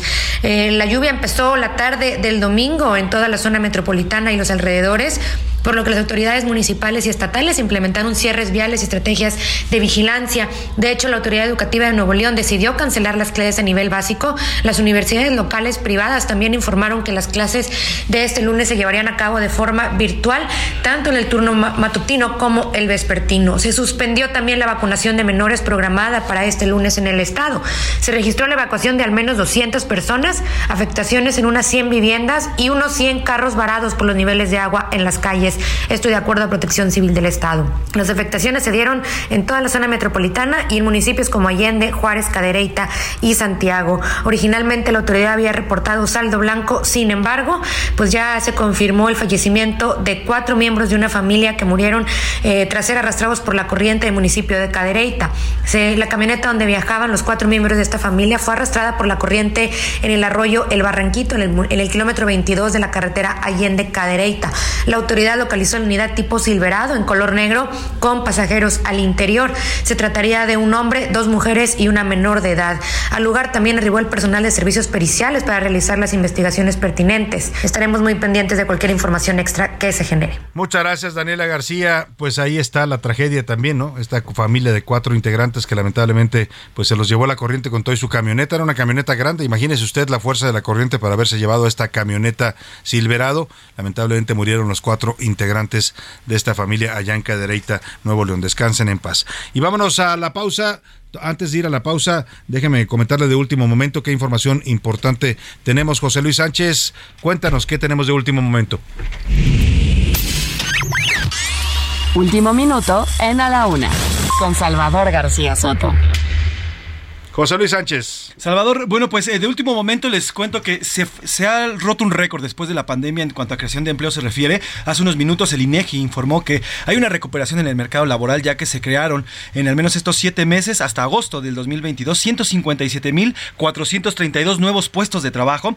Este es el incremento más alto para dicho mes desde que se tiene registro, dicho eh, semestre desde que se tiene registro después de la pandemia, obviamente. Había una pérdida ya constante de empleos y bueno, pues se logran 157.432 puestos en este agosto de 2022, la cifra más alta y con eso, bueno, pues se habla de ya una recuperación en el empleo, eh, que es lo que se está prometiendo, se había prometido. Que es un poco lo que el presidente decía, ¿no? Cuando decía que ya habíamos vuelto a los niveles previos de la pandemia, sí, en el empleo ahí vamos, ¿no? Pero en el crecimiento Todavía estamos muy, muy, muy lejos de volver a los niveles previos a la pandemia. Pero bueno, ahí está esta noticia buena en medio de tanta, tantos problemas. También hubo lluvias severas. Ahora que le daba el reporte se me pasó comentarle en Baja California Sur, también la tormenta tropical Javier causó deslaves e inundaciones. Eh, pues los principales daños se dieron en el municipio de Mulegé, allá en Baja California Sur. Vámonos a la pausa con música. Lo voy a dejar con esta canción de El Comunicador. Es de Caifanes, es una canción de 1992. Algunos dicen que la letra se inspiró en Jacobo Saludowski, otros dicen que en Raúl Velasco. Lo cierto es que Caifanes hace una dura crítica también a los periodistas y a los comunicadores que manipulan la información. Vamos a la pausa y volvemos con más aquí para usted en la Una. Desconecta tu razón.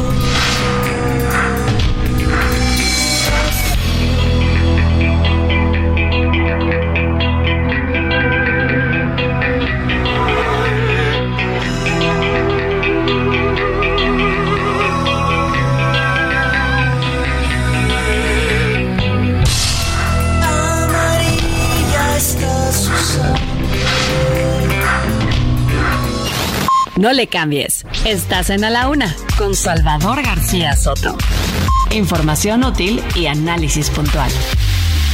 En un momento regresamos. Ya estamos de vuelta en A la Una con Salvador García Soto. Tu compañía diaria al mediodía.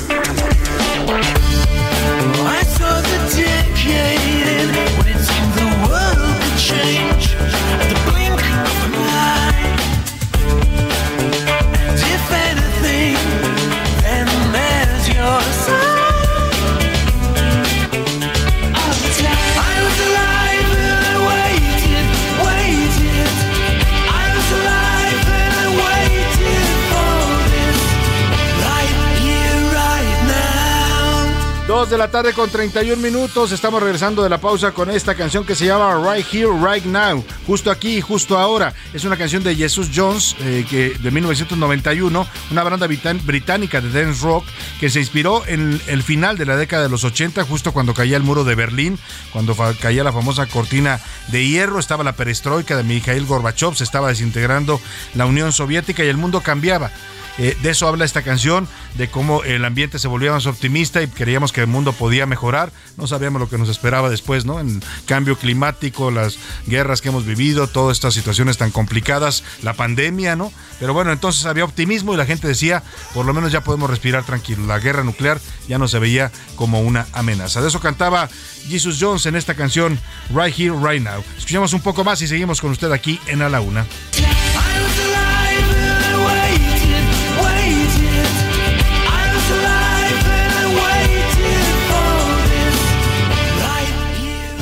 A la Una con Salvador García Soto. Bueno, pues vamos a vamos a el ojo público. El ojo público. En A la Una tenemos la visión de los temas que te interesan en voz de personajes de la academia, la política y la sociedad. Hoy escuchamos a Javier Oliva Posada en Poder Nacional. El ojo público. Hola, ¿qué tal? Buen inicio de semana. Soy Javier Oliva y vamos a comentar brevemente eh, la muy polémica iniciativa enviada por el presidente de la República eh, y que tuvo una amplia y larga discusión en la Cámara de Diputados a propósito de que la Guardia Nacional pase de manera formal a ser eh, administrada, dirigida por la Secretaría de la Defensa Nacional.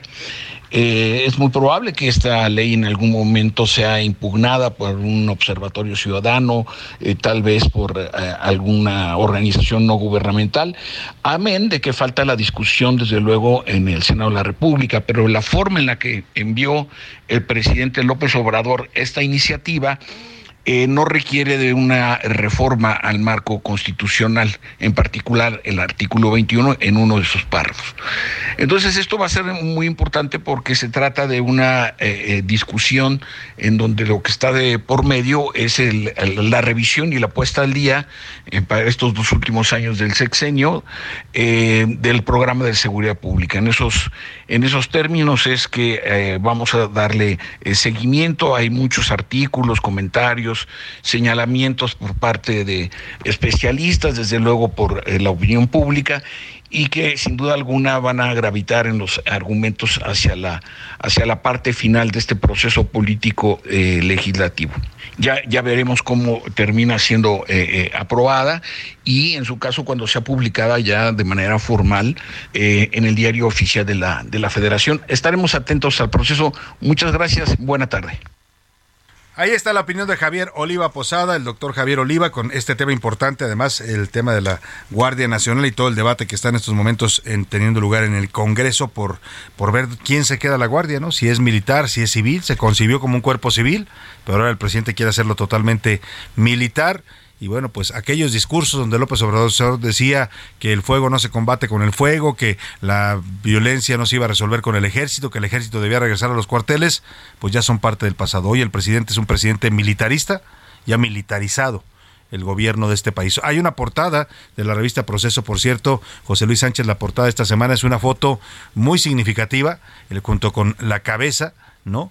Porque dice el gobierno civil, a las órdenes del general. Y en la fotografía aparecen eh, sentado en una silla, es parece una escena de la conferencia mañanera o de las reuniones de gabinete de la mañana, aparece sentado el general eh, secretario de Defensa Luis Crescencio Sandoval y alrededor de él están diciéndole algo, pero parece como que le están pidiendo instrucciones.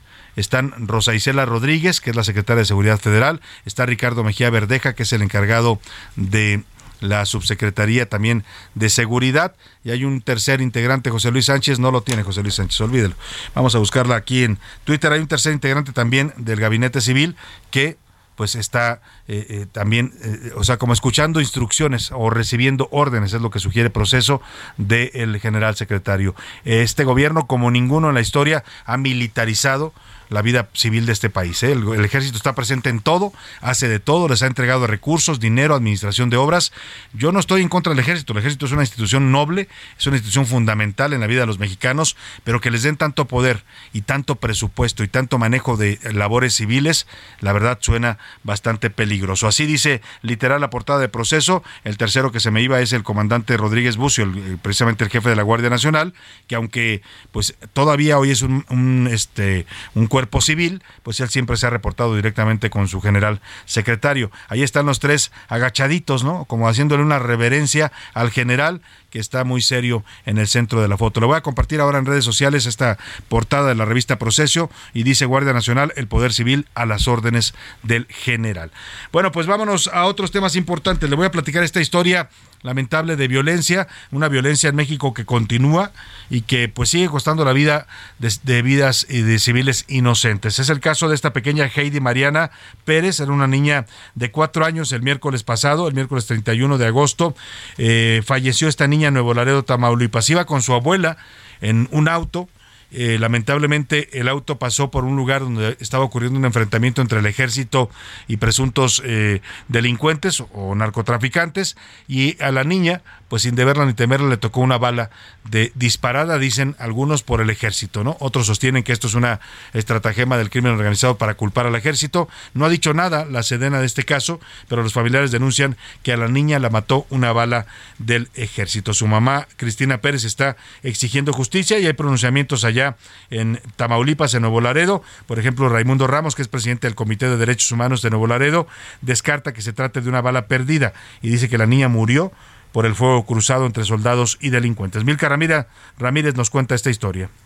Buenas tardes, Salvador. Familiares y amigos dieron este sábado el último adiós a Heidi Mariana, de cuatro años, quien fue sepultada en el Panteón Jardín de Los Ángeles, en Nuevo Laredo, Tamaulipas. Los hechos ocurrieron cuando la noche del 31 de agosto, Griselda Lisset, de 26 años, madrastra de la menor, manejaba rumbo al Hospital del Seguro Social de la Bandera junto con el hermano de la niña, Kevin, de 7 años, y la abuela de los menores, Adriana Araceli Rodríguez, para llevar a Heidi con el médico porque le dolía el estómago. En el camino, integrantes de la Secretaría de la Defensa Nacional se encontraban en persecución de un vehículo, por lo que dispararon para intentar detenerlo, sin importar que hubieran civiles presentes. Una de estas balas alcanzó la cabeza de Heidi y la mató. Cristina Araceli Pérez Rodríguez, madre de la menor, pidió al presidente López Obrador justicia. Esto fue lo que dijo. Él también es, es, es, es padre, es abuelo y no creo que sienta el dolor que yo estoy sintiendo, pero espero me comprenda y me pueda ayudar. Los vehículos de uso militar identificados durante lo ocurrido fueron una unidad blindada con un número económico 0919 071, así como las camionetas tipo pick-up con números 0919-340 y 0919-33. La ONU Derechos Humanos calificó la muerte de Heidi como consecuencia del uso de la fuerza letal por parte de la Sedena y condenó el asesinato, mientras que el presidente López Obrador prometió castigo a los responsables. Escuchemos. Se hizo la investigación, creo que ya está el resultado y se va a castigar a los responsables. Salvador Heidi habría cumplido cinco años este mes. Hasta aquí mi reporte. Pues sí, habría cumplido Milka porque lamentablemente pues le quitaron la vida y pues eh, grave el asunto. El presidente ha ofrecido que habrá justicia para los responsables. Se tiene que esclarecer si la niña murió por balas del ejército, pues tendría que haber una indemnización a la familia, tendría que pedírsele disculpas.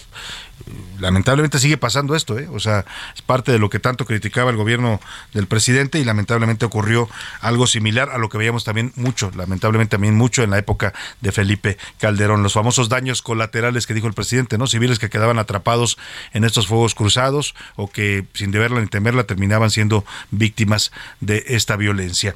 Vamos a estar pendientes del caso. Por lo pronto, eh, una de las promesas que hizo el presidente López Obrador el día que tomó posesión como presidente de la República, aquel primero de diciembre de 2018, en su discurso de toma de posesión, decía el presidente que en su gobierno se acabaron las tres lacras de la política. ¿Cuáles eran esas tres lacras que definió? El nepotismo, el amiguismo y el influyentismo. Hoy los datos, pues hoy tenemos otros datos, como diría el propio presidente, ¿no? La cantidad de personajes familiares, de políticos, de gobernadores, de secretarios de Estado que están en la nómina federal, son muchos. Y un caso de verdad de escándalo es el que se revela en Sonora, donde un presunto funcionario federal, Pablo Daniel Tadei, a quien le van a encargar, es hijo del superdelegado en Sonora, ya es el superdelegado de los programas federales, a su hijo le encargaron la creación de la empresa Litiomex, que va a administrar el litio, las minas de litio que hay en México, y pero además se documenta que por lo menos 10, 10 eh, otros funcionarios de apellido Tadei están en la nómina tanto del gobierno de Sonora como en algunos cargos federales. Escuchemos esto que nos preparó Iván Márquez por, sobre el nepotismo, esa lacra que sigue viva en los tiempos de la Cuarta Transformación. En Sonora, al menos 10 familiares Tadei ocupan varios cargos públicos. Y es que apenas el miércoles pasado, el presidente López Obrador hizo el anuncio de Pablo Daniel Tadei como nuevo director de Litiomex, aunque es hijo del superdelegado Jorge Luis Tadei, quien cobra un sueldo mensual de 130.922 pesos brutos. Es Tadei, el joven. Hijo de Tadei. Otra hija de Tadei es Ivana Celeste. Es diputada de Morena en Sonora desde 2021. Ella gana 130.108 pesos brutos. También se encuentra otro hijo, llamado Jorge Carlos, quien de 2019 a 2020 fue director en la Comisión de Áreas Naturales Protegidas, así como ellos otros más de la familia Tadei. Pero no solo en Sonora ocurre esto. Carlos Miguel Aiza Damas, diputado federal, es hijo de Carlos Miguel Aiza, quien fue nombrado embajador de República Dominicana. También está Carmelita Esquer, directora de Pemex Procurement International, quien es hija de Alejandro Esquer, secretario particular del presidente, y de Alejandra Camacho, gerente de capacitación de Pemex. Además, Ángel Gómez es director de grandes festivales comunitarios en el gobierno capitalino y es hijo del titular de la UIF, Pablo Gómez, y de Elvira Concheiro, tesorera de la federación. La secretaria del Trabajo, Luisa María Alcalde, y Berta Alcalde, directora de Operación Sanitaria en Cofepris, son hijas de la presidenta del Consejo Político de Morena, Berta Luján. Mientras que el subsecretario de Gobernación, Alejandro Encinas, también tiene un hijo en el gabinete del gobierno federal. Así, el nepotismo, amiguismo e influyentismo persiste en el país, aunque el presidente López Obrador haya prometido que esta práctica se acabaría. No permitir bajo ninguna circunstancia la corrupción, el influyentismo, el amiguismo, el nepotismo, ninguna de esas lacras de la política del antiguo régimen. Para la una con Salvador García Soto, Iván Márquez. Bueno, pues ahí está, el presidente dijo que no las iba a permitir, pero ahí están las lacras de la política sobreviviendo y muchas familias a las que les ha hecho justicia la 4T. Antes decían que les hacía justicia la revolución, ahora a las familias de este gobierno les hace justicia la 4T y ganan millonadas en la nómina muchos de estas familias. Vámonos a otros temas importantes. A la una, con Salvador García Soto.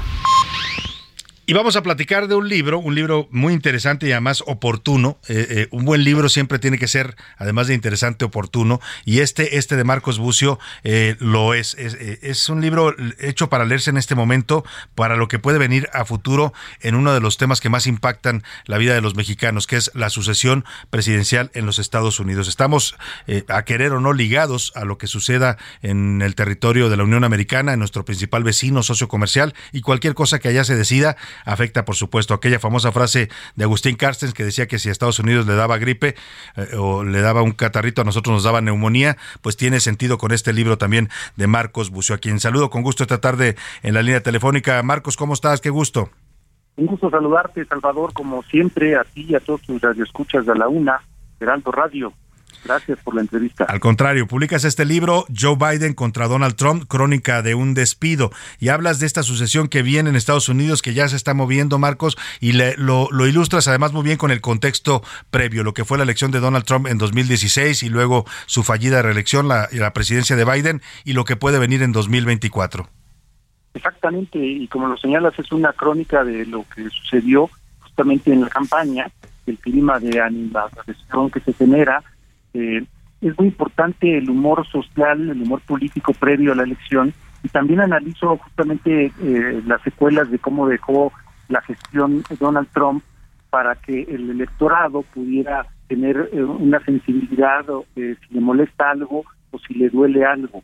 Y ese es el caso justamente de la división que se generó al sacar de los closets a los Ku Klux Klan, que por tres décadas estuvieron guardados, y los insultos a las mujeres, eh, el análisis de qué pasó, obviamente, con eh, la gestión de Trump en COVID, eh, donde fue el país que mejor, peor manejo tuvo en el mundo, dicho por la Organización Mundial de Salud, y la parte también de George Floyd, como sabes, antes de la elección, el fallecimiento que tiene por un policía chauvin blanco con la rodilla en el cuello, que fue verdaderamente lamentable y dramático, genera también un movimiento de que importan las vidas también de los afroestadounidenses, los afroamericanos, y se genera una movilización importante. Claro, hablas de lo que ha sucedido en el pasado reciente de Estados Unidos en la política estadounidense, la presidencia de Trump. Hay un análisis muy interesante de los hechos más relevantes, cronológico de estos hechos eh, y también el punto de vista, por supuesto, de un, político y un diplomático con experiencia como es Marcos Bucio. Y llegas a este punto que es el que creo que nos em, ocupa mucho la atención en este momento. ¿Qué va a pasar con Donald Trump en 2024? ¿Puede llegar a, a volver a ser candidato? ¿Puede llegar a volver a ser presidente? De los Estados Unidos? Marco, es parte de lo que te planteas. Puede llegar, eh, tiene todas las, las posibilidades de, hacerlo. Eh, hay que ver que el Comité de Investigación del Asalto al Congreso del 6 de enero del 2021 ha estado señalando las responsabilidades que tuvo. Está ahora el proceso de la investigación del FBI por la intromisión en su casa y detectar que hubo documentos criptados, que es un delito en Estados Unidos. Está en manos del sistema judicial si lo inhabilita o no. Si no lo inhabilita, ya se fortaleció, lo hicieron víctima y se va a generar un candidato muy fuerte que va a poder ganar eh, eh, la elección en 2024. Eh, lo que hay que decir es que generó ya un daño a la democracia, el daño a la democracia está hecho, cuando Estados Unidos es un promotor de la democracia en el mundo, y lo generó justamente por las dudas de un fraude, de un robo de la elección eh, y una serie de, mentiras que quedan ahí registradas. ¿no? y ahora lo que últimamente ha hecho Biden de exponer a los republicanos que ese tumor que es MAGA, Make America Greta Again, que son los uh racistas, queden ahí en un esquema separados de un, de un esquema republicano responsable. Entonces eso es muy importante porque, primera vez Biden ya como presidente trae su estrategia para dividir a los republicanos y Trump trae su estrategia para mantener a, su eh, electorado.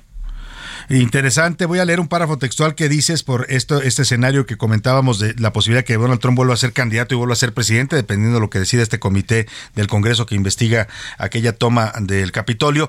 Eh, los demócratas podrían decidirse por apoyar a Kamala Harris si la situación y la edad rebasan a Biden. Sería una candidatura histórica no solo por ser mujer, sino por ser afrodescendiente, un sector de la población agraviado gravemente durante la administración de Trump. O sea, ¿Tú ves este escenario posible? Trump, candidato nuevamente, si es que lo deja pasar el, Congreso, el comité investigador, pero contra Kamala Harris. Sería una elección bastante interesante. Bastante interesante, nuevamente. Vimos cómo se comportó con Hillary Clinton en la anterior elección, en la que ganó Trump.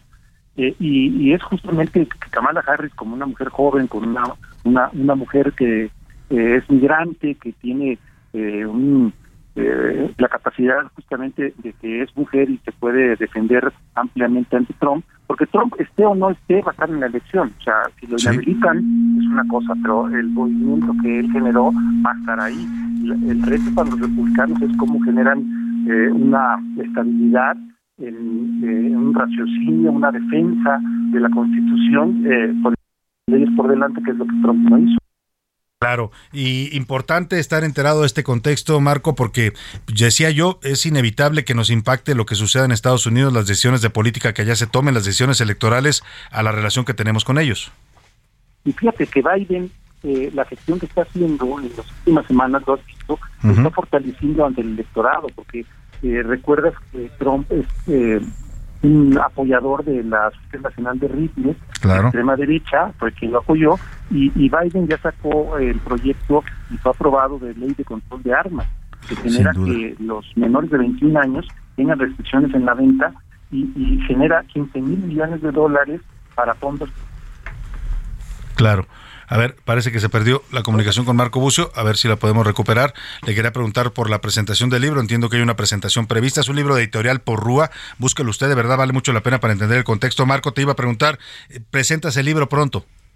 Eh, sí, lo presentamos mañana. Mañana.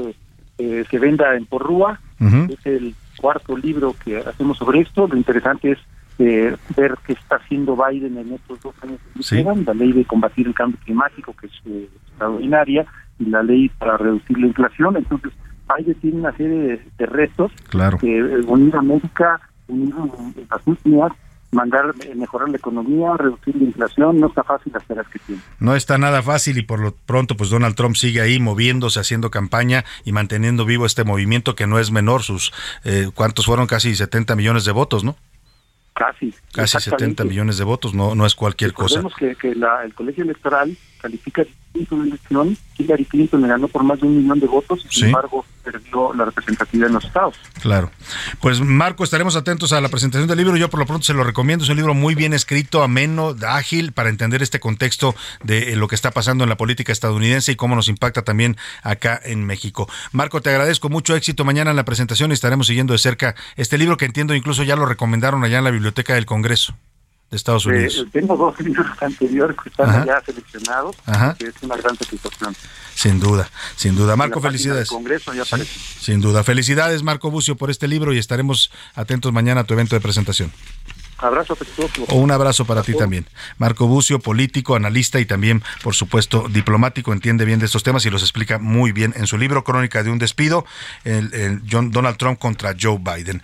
Editorial Porrúa, por si a usted le interesa leerlo. Vámonos con Oscar Mota y los deportes. G500, la gasolinera mexicana que le juega limpio tu motor, presenta.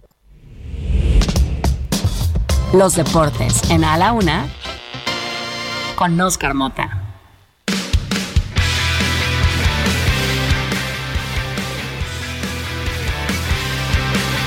Nos vamos a catar, nos vamos a catar, nos vamos a catar, nos vamos a Carga en G500, registra el código QR y gana desde combustible, playeras de la selección o hasta un viaje a Qatar 2022. G500, la gasolina oficial de la Selección Nacional de México. Consulta términos y condiciones. Vigencia del 1 de agosto al 30 de septiembre del 2022. Oscar Mota, bienvenido. Mi querido Salvador García Soto, amigas y amigos, hoy un gran día para ganar excelente semana. Gaby López, golfista mexicana, ella originaria de la Ciudad de México, se convirtió en la primera golfista mexicana en ganar el Dana Open. Es su tercer título dentro de la LPGA, un eh, tema importante. Escuchemos las palabras de Gaby López. Ha sido muy difícil mantenerme positiva este año. De hecho, mi mantra este año ha sido ser valientemente positiva y la he pasado mal porque he pasado momentos muy difíciles, momentos muy, muy duros, físicamente, mentalmente, donde no estaba en un lugar muy cómodo y un lugar muy sano. Pero bueno, con la práctica y el de dar lo mejor de ti de una manera positiva hacia los demás, hacia tu equipo, hacia lo que haces, al final todo paga valientemente positiva. Ese también va a ser mi, man, mi mantra, mi querido Salvador. Rápidamente, Checo Pérez, quinto lugar en el Gran Premio de los Países Bajos, ganó Max Verstappen, empató Cruz Azul, empataron las Chivas, empató el equipo, ganó el América, es el nuevo líder. El América se ve imparable. Pues por lo menos ahorita. me duele decirlo, pero A ver cuánto les dura, ¿no? A ver cuánto les dura. Oye, esta chica Gaby López, ¿le ves madera para seguir los pasos de, de aquella grande tapatía? Por supuesto. Lorena Ochoa? De Lorena Ochoa. Fue la banderada de México en Tokio 2020. Entonces, sin lugar a duda, lo está haciendo muy bien Gaby Muchas gracias, Oscar Mota. Nos despedimos de usted. Pase una excelente tarde. Provecho. Aquí todo este equipo lo esperamos mañana a la una. Presentado por G500, la gasolinera mexicana que juega limpio. Por hoy termina a la una con Salvador García Soto. El espacio que te escucha, acompaña e informa. A la una con Salvador García Soto.